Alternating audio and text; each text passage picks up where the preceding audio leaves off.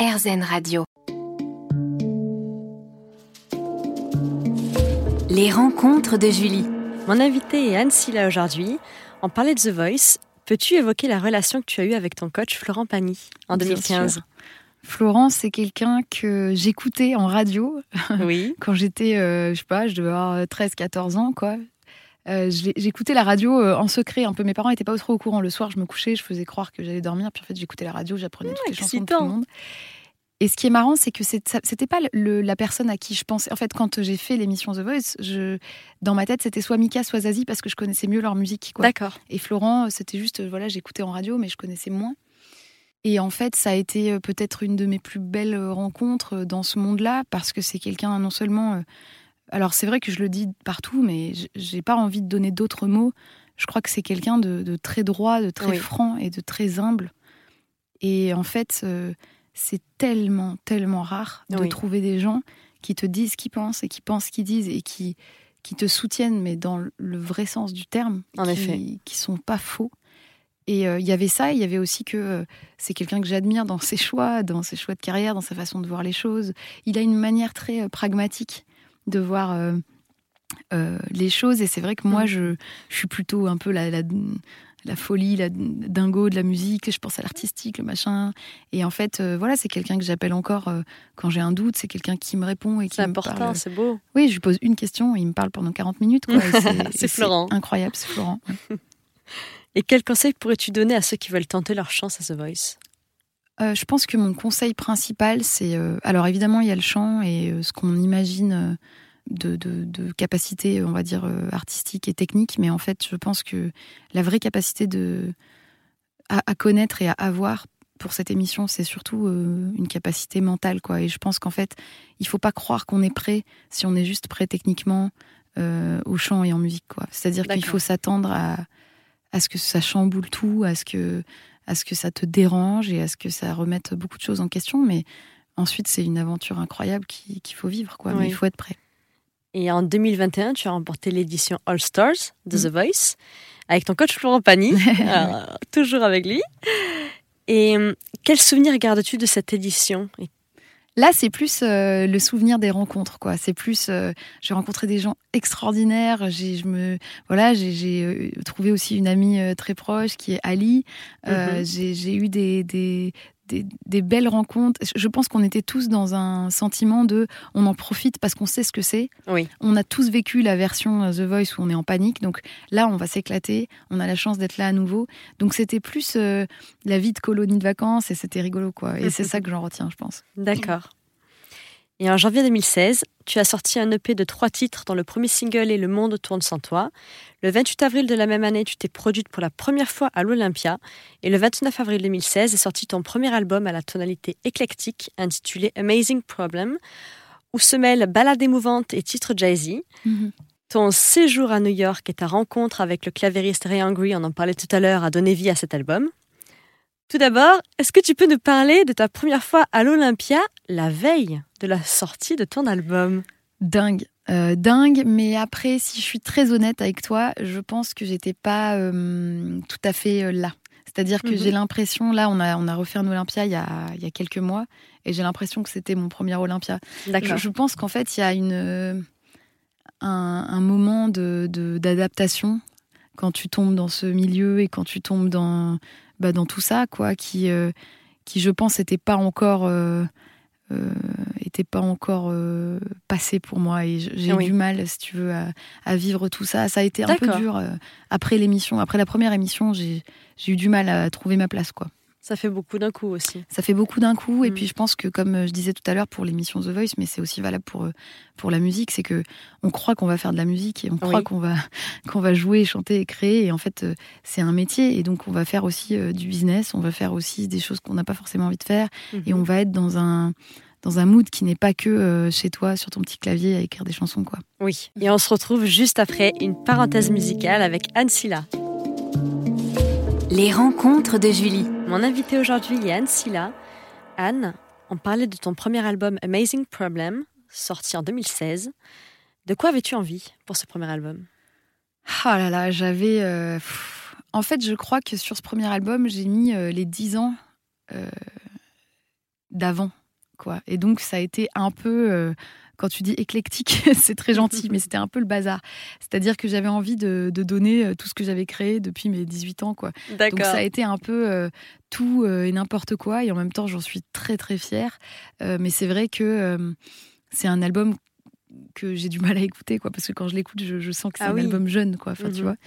Euh, mais voilà, c'était, j'avais envie de, de- de tout montrer, quoi. J'avais envie de, de faire du jazz, de faire du- de la pop. J'avais envie de faire des chansons en français.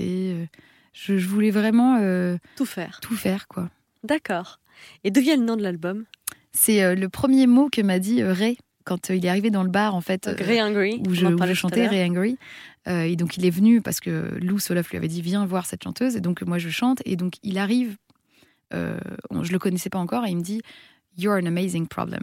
Et donc ça m'a fait beaucoup rire et c'est resté la- le titre de l'album. D'accord. Et tu as composé et écrit les chansons de cet album, parfois au violoncelle, parfois au piano. Ouais. Y a-t-il une logique, la plupart? Y a-t-il une logique dans ton processus créatif? Aucune. Mais peut-être que je vais travailler là-dessus pour les prochains. Euh, en fait, le, le problème de la création, c'est que si ça vient. euh, Enfin, l'ins- l'inspiration, ça vient comme ça. Après, j'avais vu une, une, un- une conférence de Angelin Prège-Locage, le chorégraphe, Mhm. qui avait dit le, le truc génial, c'est de travailler tout le temps. Comme ça, le jour où l'inspiration, elle te tombe dessus, t'es prêt. Et donc, il faut essayer de faire ça. C'est vrai que j'ai du mal à le faire, à être régulière, en fait, parce que quand tu arrives pas, tu arrives pas, quoi. J'ai l'impression que tu composes d'un coup trois chansons et puis euh, pendant quatre mois, tu restes Plus comme rien. ça et il y a plus rien. Ouais. Mais en fait, il faudrait euh, travailler tout le temps. Mais c'est vrai que j'ai du mal, mais euh, il y avait pas, non, il y avait pas d'ordre, il y avait pas de, de façon de faire. J'étais très, même dans ma façon d'appréhender l'album, je pense que j'étais encore très jeune, quoi. En 2017, tu as joué le rôle de Marie dans la fresque musicale Jésus de Nazareth à Jérusalem, créée par Pascal Obispo. Quel souvenir gardes-tu de ce spectacle, de toutes ces scènes?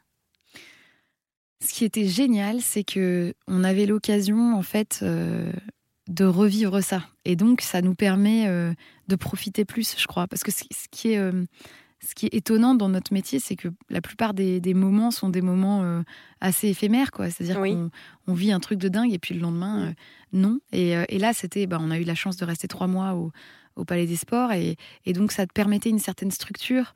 Et donc, c'est ce qui m'a le plus marqué, je crois. Et puis voilà, ça a été encore des, des magnifiques rencontres. C'est des chansons magnifiques de Pascal. Et euh, j'étais contente aussi qu'on me fasse confiance pour ce genre de, pour ce genre de spectacle parce que c'est vrai que c'est euh, c'est beaucoup de, de- de donner ça à quelqu'un. Et, et voilà, ça a, été, euh, ça a été une belle expérience aussi, je trouve, d'apprentissage quoi, du métier. Oui. Et le 27 septembre 2019, tu as sorti ton deuxième album Fruits défendus. Il est très pop et on retrouve également de sublimes ballades. Tu as commencé dans un univers jazz. Pourquoi la pop dans cet album-là? Alors là, l'album Fruits défendus, c'était vraiment un choix de faire un album euh, pop, euh, un peu pop anglaise. Donc je suis allée le faire à Londres avec un, un- un- le réalisateur qui s'appelle Rhys Downing. Euh, qui est quelqu'un que j'adore, euh, vraiment avec qui je bosse super bien. On est tous les deux dans un mini studio comme ça, et puis on a fait tout cet album euh, de cette façon-là. à Londres, la classe. Et ouais, ouais, c'était génial. ben, on, on, on en a fait une partie à, à, Abbey Road. à Abbey Road, ouais. Ah oui. Et, euh, et c'était vraiment euh, facile, quoi. Et Mhm. j'avais vraiment envie, pour le coup, là, que ce soit un exercice de style, de faire une vraie pop, quoi. D'accord. Pas, pas de jazz, pas de, pas de petits trucs à côté. euh, vraiment un, un exercice, quoi. D'accord. Et pourquoi as-tu choisi pour titre Fruits défendus? Parce que justement, euh, comme je sortais du jazz et du classique, Euh, Ah. la pop, euh, c'était un peu compliqué d'assumer quoi que je voulais vraiment faire de la pop. ouais, voilà. C'était un peu infidèle, donc ça s'est appelé Fruits défendus. Merci Anne. On se retrouve juste après une pause musicale sur RZN Radio. Les rencontres de Julie. Mon invité sur RZN Radio aujourd'hui est Anne Silla. Anne, une semaine après ta victoire de l'édition All Stars de The Voice, tu as sorti ton troisième album À nos cœurs, porté par la reprise de Je reviens te chercher de Gilbert Bécaud, un titre qui t'avait permis de rejoindre l'équipe de Florent Pagny lors des auditions à l'aveugle de cette édition. Peux-tu nous parler de cet album qui est un mix de pop et de chansons jazz entre reprises et émotions Bah, ce qui est marrant, c'est que je reviens. euh, aux Voilà, sources, tu quoi. fais les deux, là. qu'en fait, j'ai encore envie de, de refaire n'importe quoi. Et, euh, et là, c'était un peu l'album. euh, Alors, c'était plus. C'était moins le bazar que le premier, mais c'était plus l'album de la liberté, si tu veux. Mhm. J'avais envie de dire. euh, j'avais vécu des choses un peu compliquées. On me disait faut que tu rentres dans une case à la Fnac, faut qu'on puisse te définir.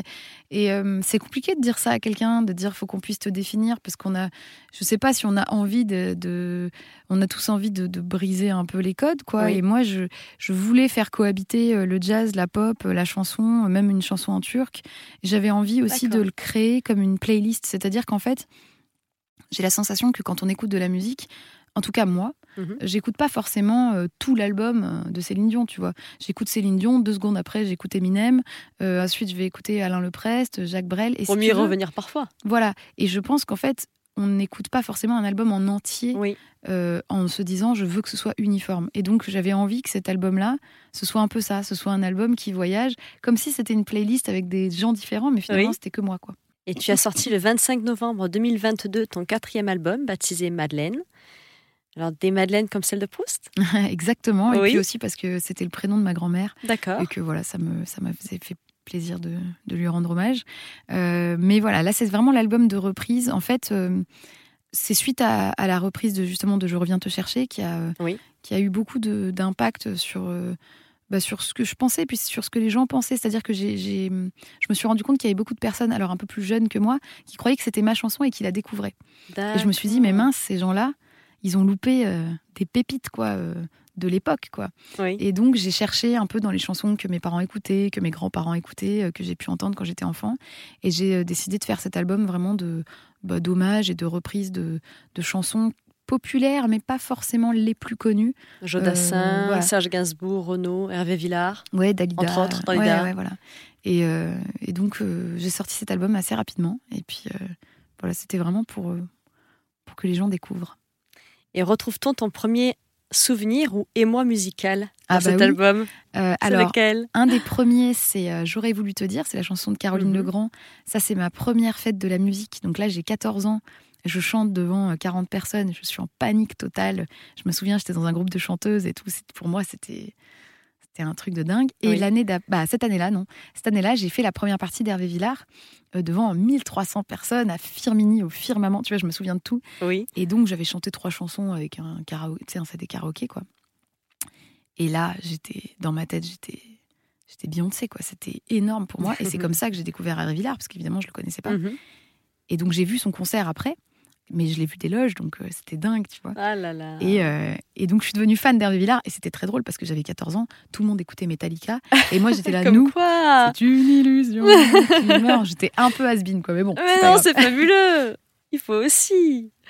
Et peux-tu nous parler de la reprise de Daniel Balavoine, le chanteur, qui ne devait pas figurer euh, mm. dans l'album au départ et qui est ton deuxième single? Oui, en fait, moi je suis alors, c'est pas que je suis pas fan de Daniel Balavoine, mais c'est que je suis passée un peu à côté. Je pense que mes parents écoutaient pas, et donc du coup, on est très euh, influencés aussi parce que nos parents écoutent. Bien sûr. Et donc, j'ai pas vraiment euh, découvert beaucoup de choses de Daniel Balavoine.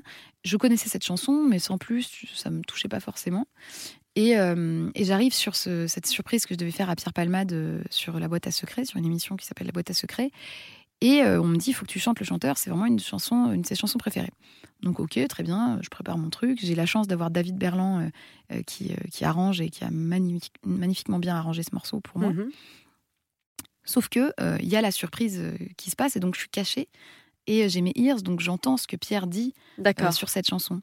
Et Pierre dit, c'est une chanson qu'on qu'on entend, qu'on écoute, et puis bon, voilà, jusqu'au jour où on comprend ce qu'elle raconte, quoi. Et bizarrement, il a dit ça, et je sais pas, je devais être dans un jour où, j'ai tout pris et, j'ai chanté ça en me disant mais c'est pas juste, je me présente, je m'appelle Henri, parce que c'est ce qu'on en retient de cette chanson. Oui.